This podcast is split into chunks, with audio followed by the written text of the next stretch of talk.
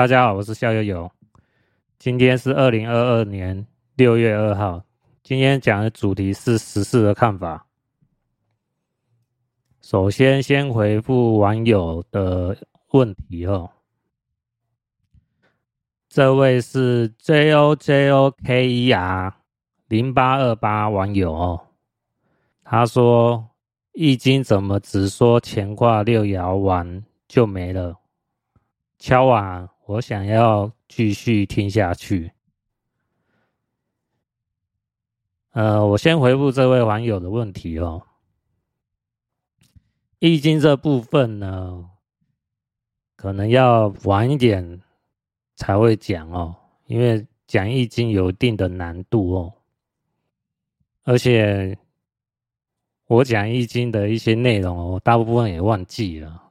我可能我自己还要回去听我之前讲的内容是讲什么，因为大概一年前讲易经的哦，呃，讲一讲解易经，我是觉得蛮烧脑的，因为一方面我是看上秉和大贤的书嘛哦，然后再来看是高岛吞象的书嘛。这个就是一方面要用例子，然后一方面又要看上秉和大贤哈他对易经的看法，我觉得就两个要合在一起讲，有时候有一定的难度了哦。我预计嘛哦，在十月之前哦，中共被打哦，就是呃，可能是中美发生冲突了，有战争的情况发生了。好，那我就聊一个心事嘛，哦，就是我师傅讲的推背图有准嘛，那我就可以是说，嗯，讲个坤卦，哦，那因为我讲易经，我比较希望是说一讲下去以后，就是那个卦辞啊，哦，爻辞啊，哦，都把它讲完哦，那一一下讲个六七集的话，又。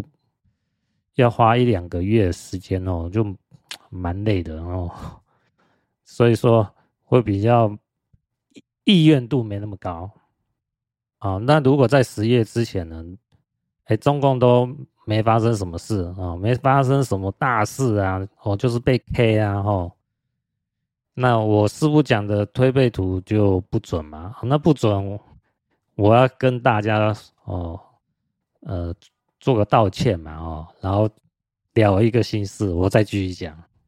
现在是六月嘛，那到十月还有四个月时间，哦，那这个现在局势哦，随时都可能会有一些变化。如果讲个坤卦，然后讲个两三集，那碰到时事又很重大的时候，我又想讲，那讲一下就中断了，哦，就被时事插一集进来嘛。感觉不是那么爽的哦，所以变成是说，哎，我比较倾向是说，十月之后哦，呃，我再安排时间哦，可能会讲坤卦哦。那放个小福利哦，讲一下我师父对易经的看法。为什么我我不是很想要继续讲易经下去哦？主要是是说，我有跟我师傅讲，是说，哎，呃，就是我是看上比和大贤哦，他的这个《周易善事学》这本书嘛，然后，呃，他的心得嘛，然后我自己再揣摩出来，然后讲解给大家听嘛。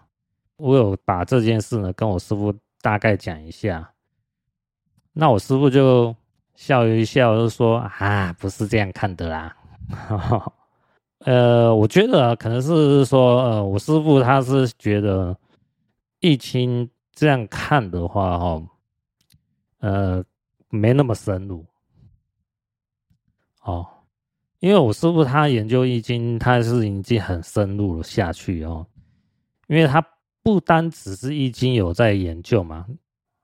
另外一个是说他自己，呃，在八字有得到真传嘛，哦，就是我师公是蛮师嘛，哦，神算蛮师嘛，传授给他八字嘛，然后他再结合是说，呃，他跟易经高人哦学习易易经的道理嘛。那这个易经高人好像我之前有提到过嘛，他就是上秉和大仙的，好像第四代弟子嘛，哈。那因为可能就是因为我师父对易经还有八字呢，他这个琢磨很深入以后，对易经的那种看法的层次就，嗯，就很深厚。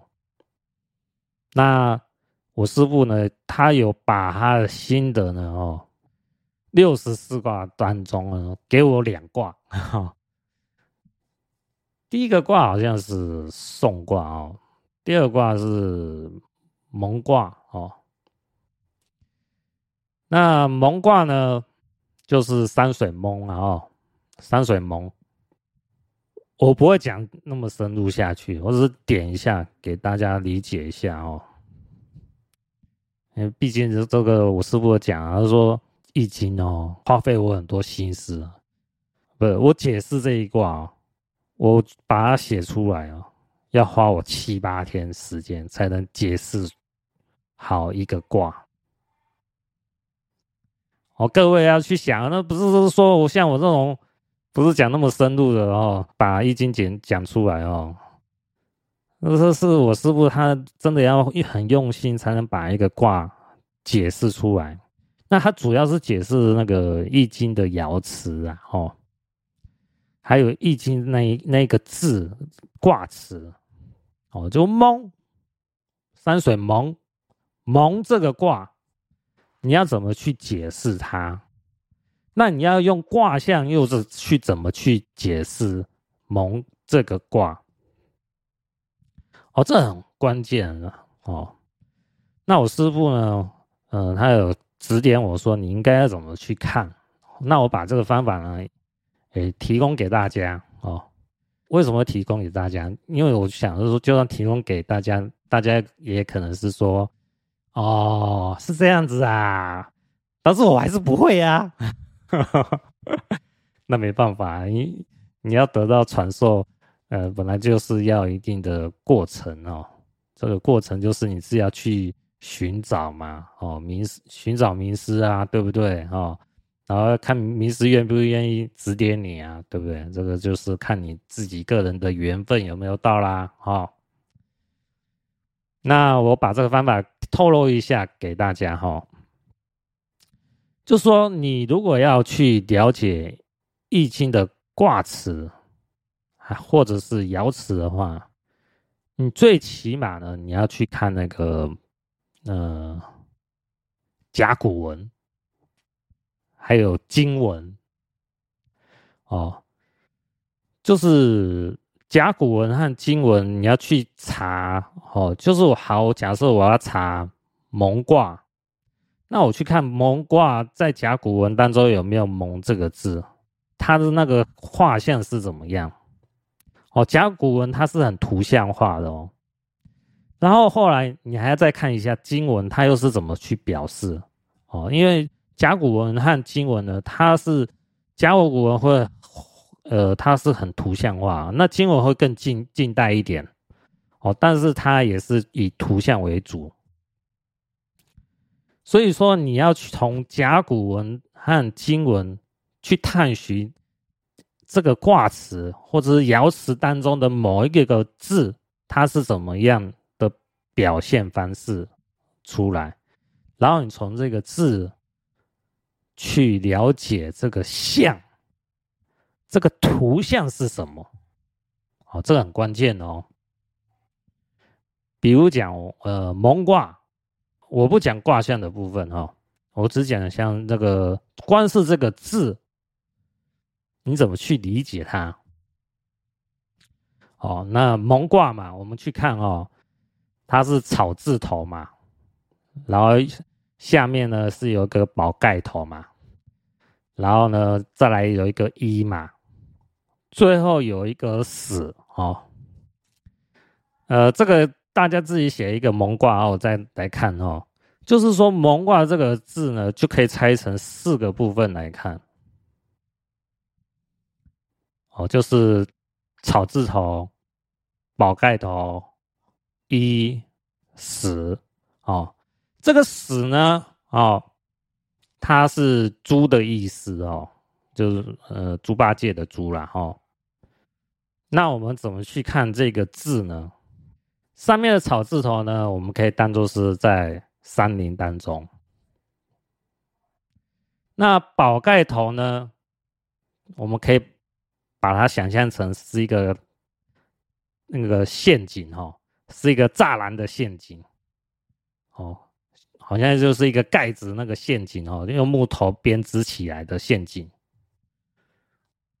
哦，四四方方那种陷阱。那下面这个一呢？哦，你可以把它看成是说，呃，钱为一，钱为刚强。哦，这个一呢，就是一个刚强的意思。那。下面那个死呢，就是一只猪，哦，你就想象成是说，在山林当中呢，有一只猪呢被一个陷阱抓住了，就这么形象化。好，那之后看你是怎么去用山水蒙，上为艮卦，下为坎卦，山水蒙。那看你怎么去用山水蒙去套用到这一个解释。啊，也就是说，在山林当中有一只猪呢被陷阱抓住了，那就看你对易经的功力有多深了，那就看你对易经这个卦象对应到呃现实当中的像怎么去对应。哦，这这个就是意象嘛，哈、的理解有多深哈？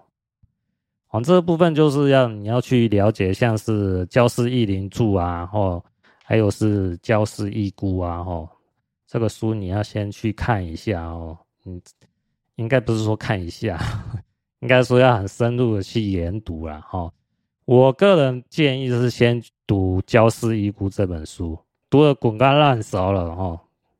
然后再来去研究《焦氏易林注》，好，那你才能是说对意象有很深刻的理解，你才记得住啊，你才不会觉得说，哎，看这个为什么一个更为时，然后更卦又代表什么之东西啊？你又看不大懂，你会觉得很唐突。要是你都没看《焦氏一孤》啊，《焦氏易林注》啊，那有些艮卦的解释你就是看不懂。你会觉得说，呃，这好好生硬哦，要记起来很很累啊，哦，然后你就没有感觉，你没有感觉去看，就会觉得，有，这个好像就读读文言文，比比文言文还难，因为很抽象，你会觉得说很不搭嘎。其实不是很不搭嘎，是因为你你对这个易经的了解不够深入哈，没有兴趣研究哦，就会觉得看起来就很累。那我是看过有人批评是说，哎，这个易经的爻辞啊，怎么可能是说用易经的卦象去解释哦？一一去对应的话，这怎么解释得出来？其实是是因为他对易经的象呢研究不深入，然后他又懒得去花那个心思去研究。那自然会觉得说不可能嘛，对不对？然后我也有看过有人批评尚比尔大贤呢，说他讲解意象呢就是一个闹剧嘛。他有解释说为什么他这样批评。哦，他说，呃，尚比尔呢解释，呃，东南西北的南哈，用易经的卦象去对应呢。他觉得很离谱，为什么这么讲呢？因为尚比尔大杰在注解《焦氏易林》这本书嘛，哦，他出的书是叫《焦氏易林注》嘛，哦，这个注就是注解的注。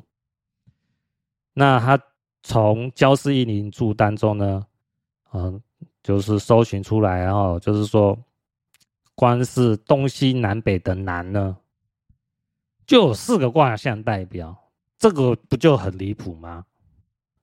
哦，就是说东西南北的南，离卦代表南，乾卦代表南，震卦代表南，艮卦代表南。哦，那一个八卦，八个卦里面就有四个卦代表南，这个不就都重复到了吗？这不就是很离谱吗？这个人批评就是觉得说啊，这个上比人大贤这样解释哦，嗯，就以逻辑来讲不通不通哦，就是闹剧哦。呃，他这样批评呢，有没有道理呢？呃，光是看他的解释是有道理的，但是我们要去想哦，《易经》的象呢，它不是单一死板的。就是一定是怎么样？它是有一种经验的法则去看待哦。呃，还有就是要去看那个先天八卦图啊、后天八卦图啊，你就可以理解是说，呃，这个为什么它这个易经的象呢？它可以代表，呃，一光是一个东西南北的南呢，就可以有四个卦去代表它。哦，那这是我个人理解的哈，我讲解给大家听哈。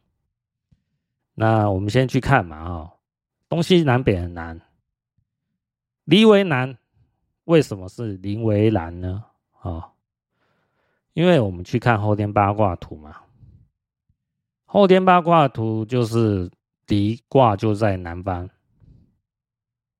那为什么乾为南呢？哦，那就是先天八卦图的乾就在南方。那好，有人就问说，那为什么正为南呢？而且正为南在焦氏一灵注出现的比例还很大哦。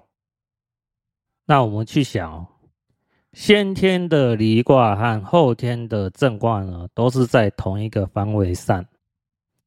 哦，都是在东方这个位置上哦。那我们去想哦，震为行，运行的行，哦，这个行就是移动的意思哦。我们去想哦，震离在同一个方位上呢，震为行，行南班。后天的离卦呢，是在南班，行南班。就这样看呢，正为南。哦，这是我个人的见解啦，哦，不见得对，大家做个参考。哦，要是我可能是这样看。那如果有更好的解释呢？呃，你你可以留言给我，或是寄信给我，那我可以把你的高见呢，呃，分享给大家听。好不好？那那我的个人见解呢，可能是会有那种过度牵强的，或是自圆其说呢，就大家就做个参考，好不好？啊，我不敢说我一定是对的，好，但是我用这样子去自我解释啊，哦，某种程度来讲还还算可以说服我自己啊，哦，好不好？那我们再去想哦，那为什么更为难呢？在《焦氏易林注》呢这本书里面呢，哈，在卷一和卷五呢有提到更为南山，哦，那这个是我们去想哦，他是讲到是说福更为南山，更为南山啊，哈，这个我们要先去了解哦，扶象呢就是盘通卦的意思哦。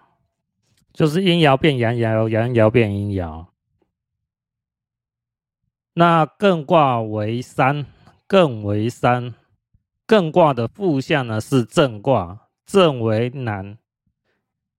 哦，那这样子可以看成是说艮卦就可以想成艮为南山。哦，因为艮为山，艮卦的负向为正卦，正为南，那可以想成是。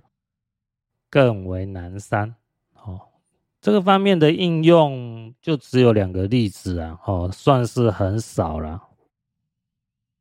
呃，这样解释会会不会很牵强？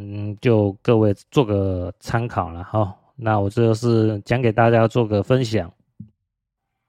呃，我主要要讲的是说，呃，有句成语叫“盲人摸象”嘛，哈，好几位盲人呢摸大象的不同部位呢。彼此之间呢，都会有一些不同的说法嘛。那有人摸到大象的尾巴，那是不是像绳子？那有人摸到大象的脚，那是不是像柱子？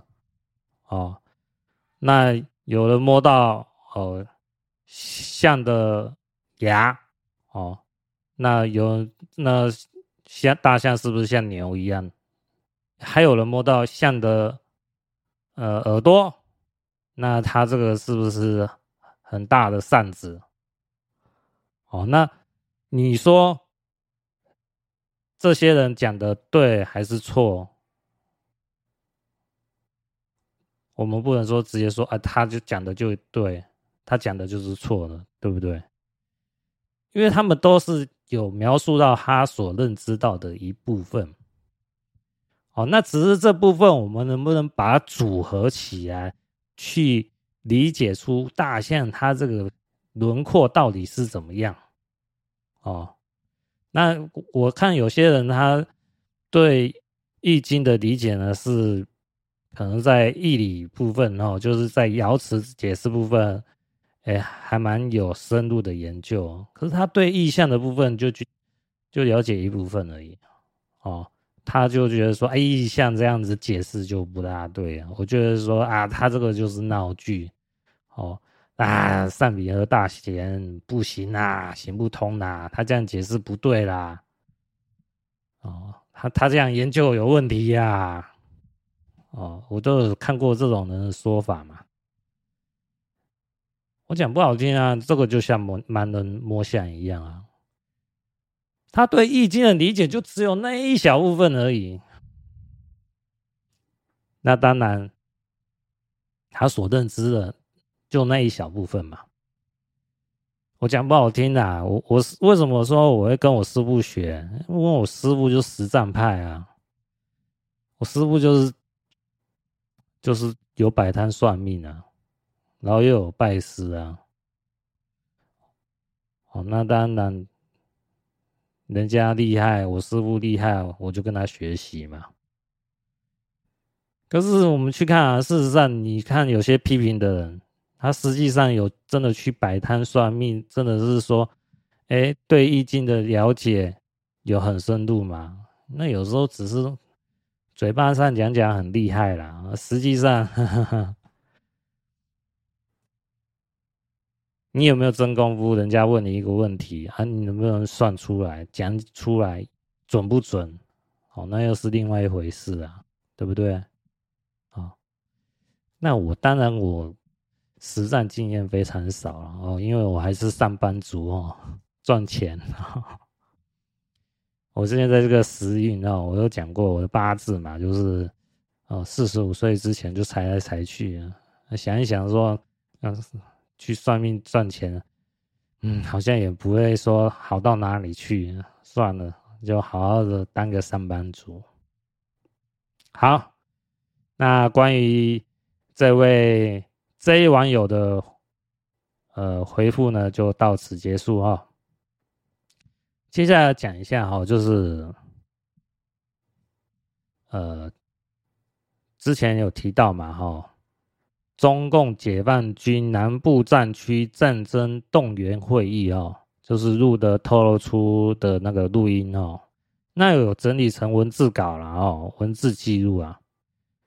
那我在上一集有讲到，是说，呃，路德有提到那个最终期限嘛，哦，两个多月嘛。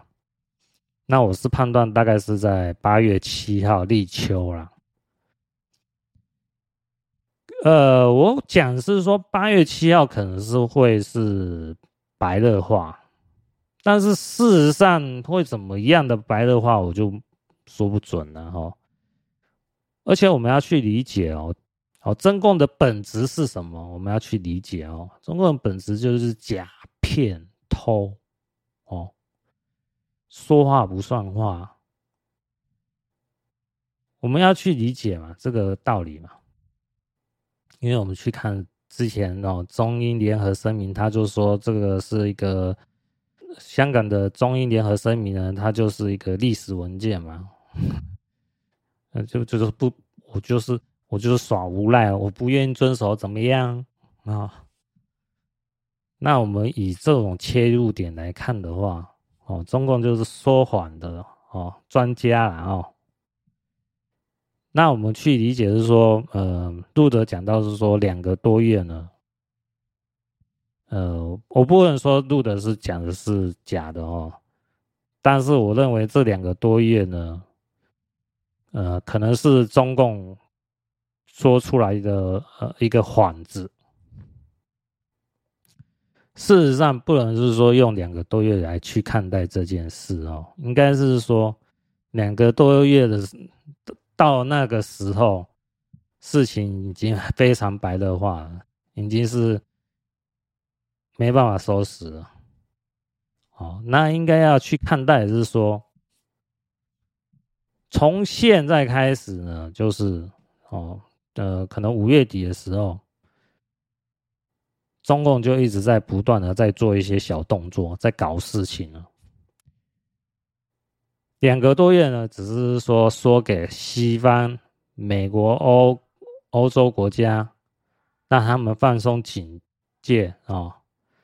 说，哎，我们现在还在谈嘛，哦哦，那我谈完我再来动手嘛，哦，我再再来做行动嘛。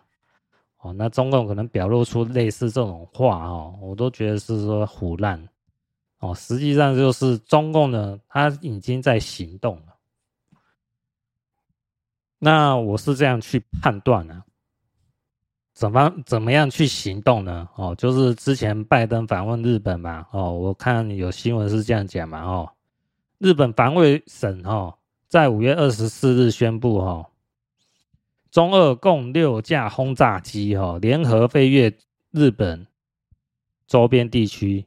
当时在东京正在举行日美奥运合作框架四边机制峰会，有可能此次飞行是对此次峰会的牵制。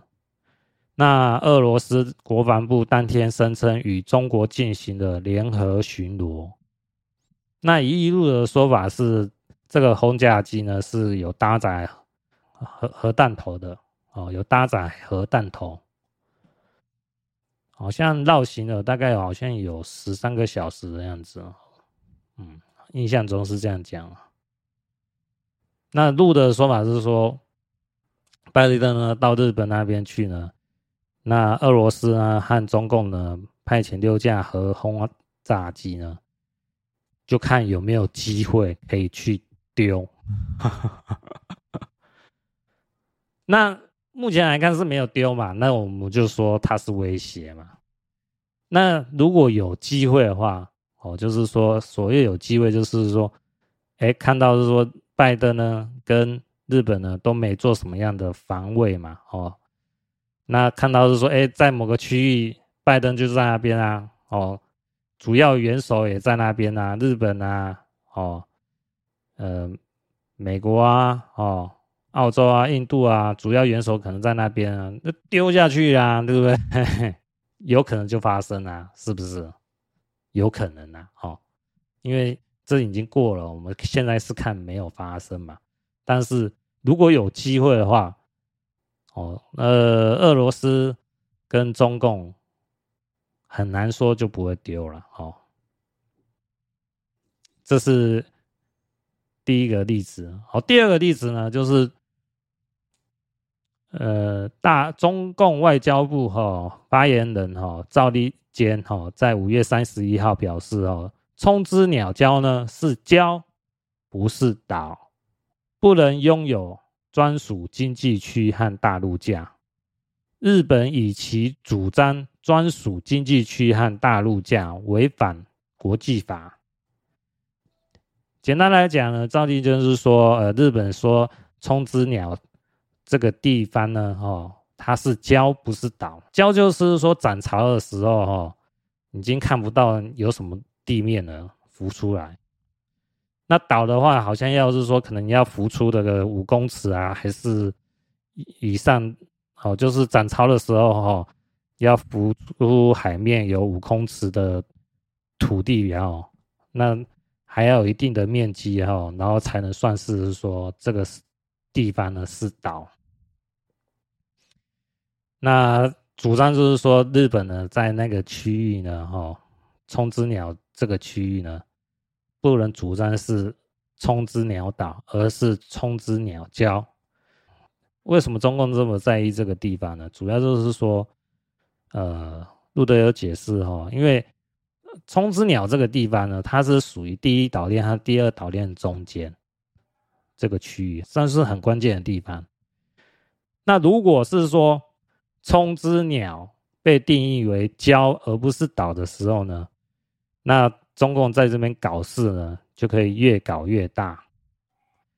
好，那路德的说法呢，就是目前新闻上是没有看到啦。路德是说，呃，路德透过中共军方的雷哦透露出来，好像是说，呃，那可能好像五月三十一号之前呢，中共有派遣所谓渔船啊，还有军舰啊，哦，过去冲之鸟这个地方呢。呃，就是把那个冲之鸟这个地方所谓的浮出海面的部分呢，把它炸掉。炸掉以后，那那浮出来的地方就更不明显了。哦，这样就是有点吃定日本哦，不敢把事情闹大哦。那路德的说法是说，中共的想法是想是说。如果日本呢对冲之鸟这个地方呢不敢主张权益，甚至让步了，中共就想占领冲之鸟这个地方，把它改建成岛，哦，就是抽海沙啊、灌水泥啊，把它建成一个岛啊，然后在这边放置呃所谓的导弹呢，哈。那为什么要这样做呢？就是在。广东军区这个会议哈录音哈就有提就有提到哈战略决胜这四个关键字哦，我把这个四个关键字呢在两段内容哈重呃讲述一遍然后，让大家体会它的重要性。坚决执行党中央习主席的命令，坚决完成资源保障。战略决胜的广东使命，同志们，战略决胜事关民族复兴伟业，关乎国家新前途命运，影响世界战略格局。实施屏障转换是打赢国家总体战和决胜之战，新时代人民战争的关键之举，必须抓紧抓好。战略决胜这四个字呢？哦，是所谓军用军用语言。那路德呢？依照他的呃经验去判读哦，这个战略决胜呢，它意味着是说，中共想要在关键区域呢放置东风四十一导弹。那东风四十一导弹的最大射程有一万四千公里远哦。如果是从中国大陆发射呢，几乎可以打击到地球上任何一个目标。那为什么路德说中共想要在冲之鸟这个地方改建成一个岛，然后放置导弹呢？因为在快逼近第二岛链的冲之鸟这个地方，如果发放置了东风四十一导弹呢，能快速的。攻击到美国，这个时候就可以达成所谓的战略决胜。那路德有解释说，东风四十一呢，不是说真的是说要发射出去然后攻击美国啦，哈，主要是威胁美国，达成妥协让步。那让什么步呢？就是之前有讲到，就是美国退出亚洲和欧洲哦，大概这个意思是这样子。就你美国呢，回去你的美洲那边玩哈，那亚洲和欧洲就是中共和俄罗斯说的算了。一般来讲哦，正常来讲呢，美国不可能答应啊，因为一退再退，会退无可退，这个就是这样子。那现在呢，中共呢就是开始不断耍阴招啊，耍贱招啊。不断占日本啊、美国的便宜啊，哦，中共想要达成他的布局啊，只要一布局完，就可以达成所谓的战略决胜这个目标，威胁美国，让美国让步，退出亚洲、欧洲。哦，这个就是我们目前就看，就是说，呃，这个我认为就是一种作死然后，中共作死的。哦，因为越是往这样走呢，越有可能发生战争了。哦，这是我这么去解读了。所以这个时间呢，会越来越紧迫哦。因为就是说，在二十大哈，中共二十大之前哦，那习近平也想要继续连任嘛，那想要有一个文治武功的武功嘛哈，有有一个战绩出来嘛哈。那就是习近平呢，就会不断的加速他的脚步呢，进而逼迫日本和美国呢去行动。这个是蛮有意思的哦。我们现在想一想哦，现在六月嘛，到十月还有四个月时间哦。这四个月时间呢，看会进展到什么样的地步。好。这个话题呢，就先讲到这边。接下来讲一下是说，路德呢对台湾的看法，我觉得过于乐观了哦。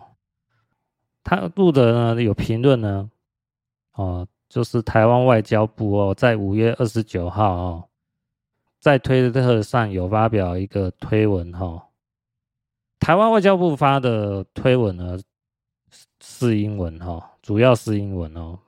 我看过没有？好像没有中文，都是英文为主。在五月二十九号的中文解释，有人是这样解释哦：中共首先用和平夺取西藏，然后把新疆变成一个去极端主义的集中营，现在开始用一个中国来统治香港，马上要来攻击台湾。这些可无法用我们的祖先到过这里来解释，这难道不是一场迫在眉睫的世界大战的迹象吗？哦，这个是有热心的网友哈、哦、来解释，呃，台湾外交部的这则英文推文哈、哦，呃，我去看过哦，这个外交部的这个推文哦。呃，虽然我英文不好啊，但是最基本的那单字我还是可以看得懂啊，要看那个 Google 的翻译嘛，哦。呃，我要先讲哦，这个中文的翻译哦，大部分是对的，但是关键字是错的。怎么说呢？这个中文翻译讲到是说，中共首先用和平。夺取西藏，这个中共呢，这个关键字啊，是个人翻译的主观认知哈。事实上呢，台湾外交部呢，不是用中共来描述。是用什么名词来描述呢？是用英文的 they 哦，T H E Y 哈，T H E Y，他们。所以如果我们用中文解释的话，可能就要用他们首先用和平夺取西藏。那台湾外交部用发表这则推文呢，他有引用一个那个呃什么新疆维吾尔族的哈、哦、那个资料哈、哦，好像是骇客呢把他这个资中共的绝密资料泄露出来啊。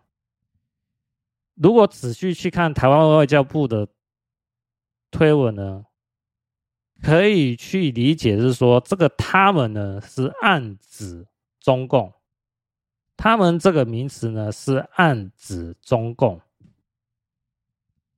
但是如果你直接看这个推文的话，你会觉得，哎，有点无厘头啊！这他们是谁，对不对？然后。录的很兴奋，讲说啊，这个就是批评中共啦，哈，戳中共啦，哈哈。他们开始批评中共了哦。这我都认为这个都是 过度乐观哦。呃，我有在会员留言哈，说呃，当中共一施压哦，台湾又马上又变成乌龟啊，哦，这是我的看法。事实上，如果我们去看这则推文的话呢，那、啊、台湾就是乌龟啊，台湾就是不敢批评中共啊，是不是？他们他们是谁？Who who who who are you？哦哦，对不对？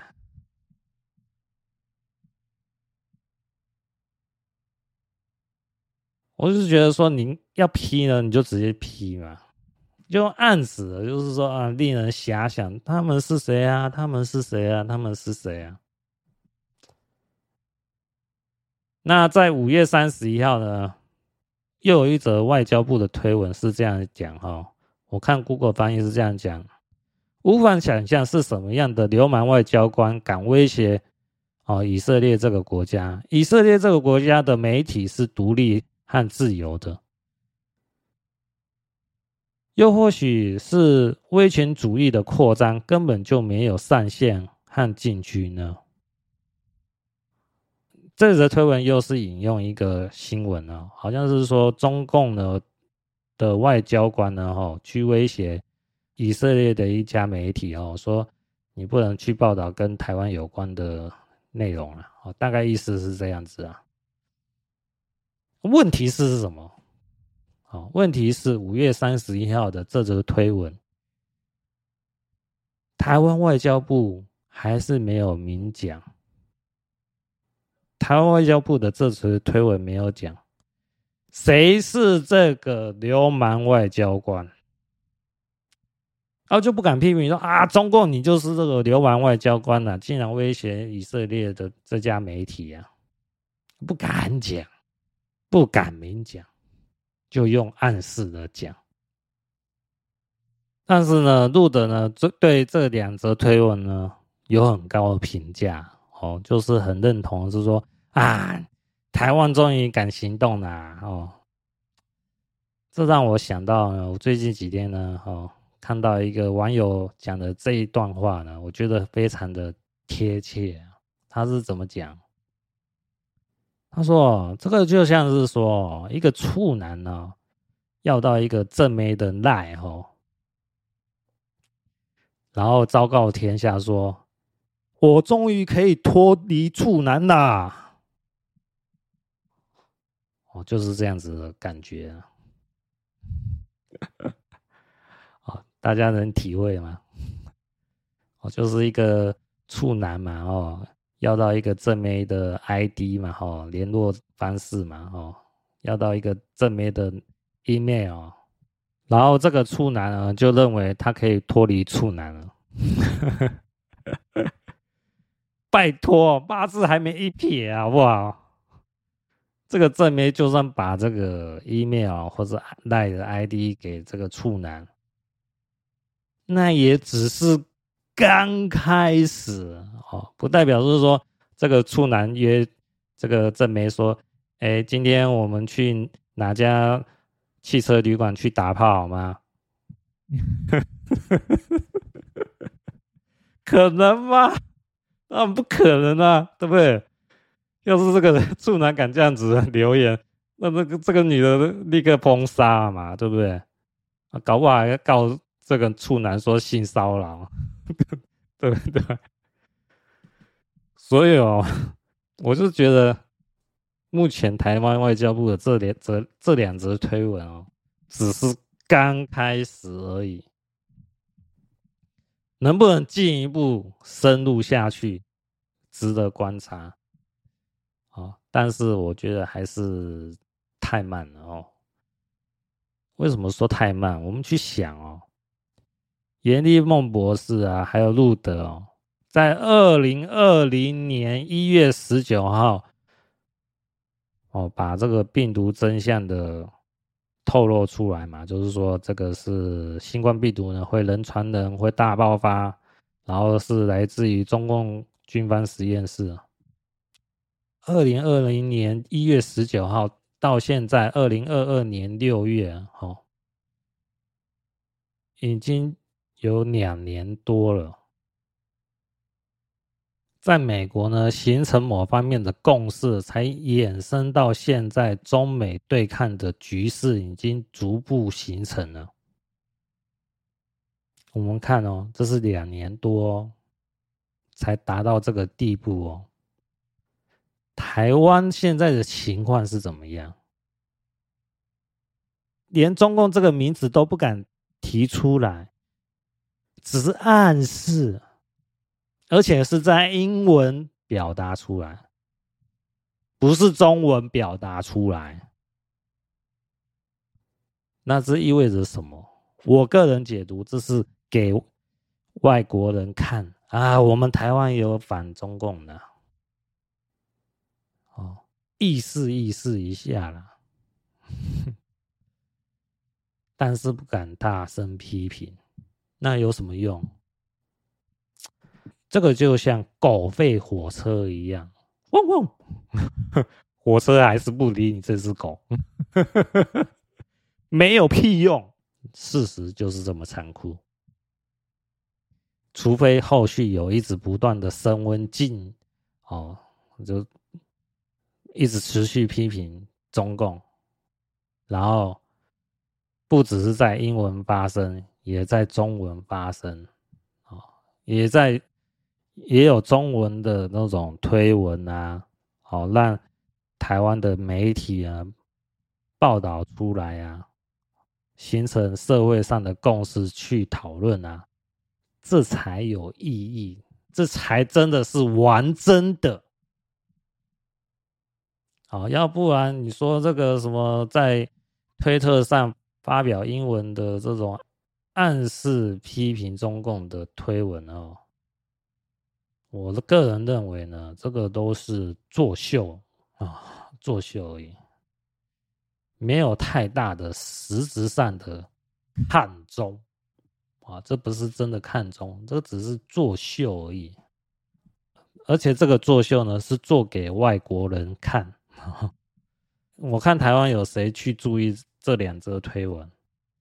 暗批而已啊！哎，这代表台湾说什么抗中保台哦，就是喊口号啦。我是这么解读啦，喊口号。